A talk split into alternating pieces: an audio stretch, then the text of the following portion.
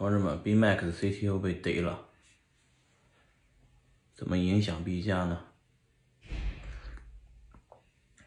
短期会震荡，中短期会上涨，长期会暴涨。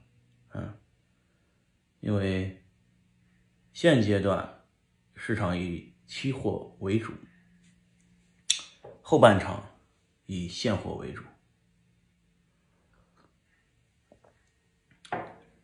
期货是什么？期货就是加上杠杆，一百倍、五十倍、十倍，对吧？加杠杆做多做空，但核心是做空，因为你想做多的话，直接去买不就完了吗？对吧？比特币在二零一三年之前，为什么就走出一根只涨不跌的行情？就是因为。那没有做空，没有期货。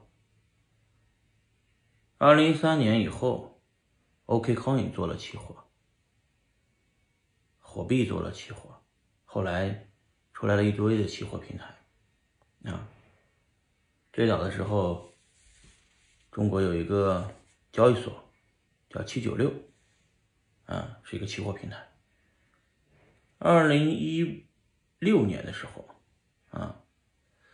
呃，从香港来了一个团队，到广东的中山找我，啊，当时我本来想投资他们，嗯，我错过了这个项目，可惜了。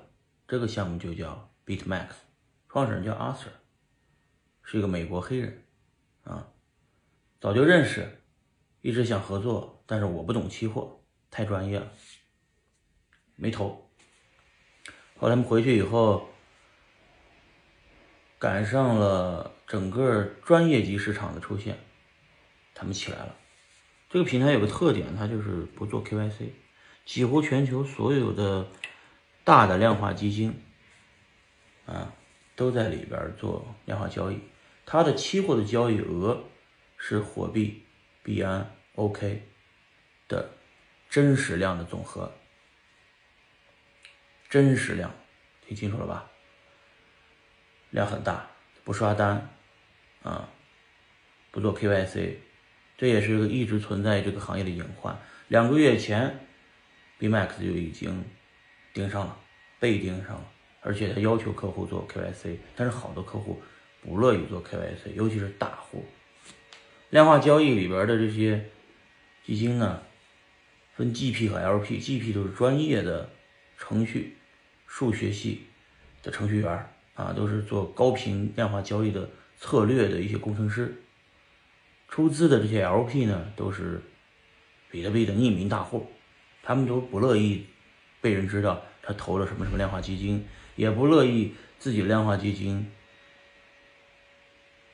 啊去币安或者火币上面去做量化交易，因为那里边必须做 KYC，一做 KYC 出点啥事儿很麻烦，尤其是。美国的这些币圈大户，美国币圈大户的币非常多，他们呢拿着币就就是囤币，等着升值，没有用，对吧？那他们就想把币投给量化基金，正常情况下一年百分之十能赚到，就他投五千个比特币，一年能赚五百个比特币，那就等于五百美金呢。这五百美金要涉及到税收的问题。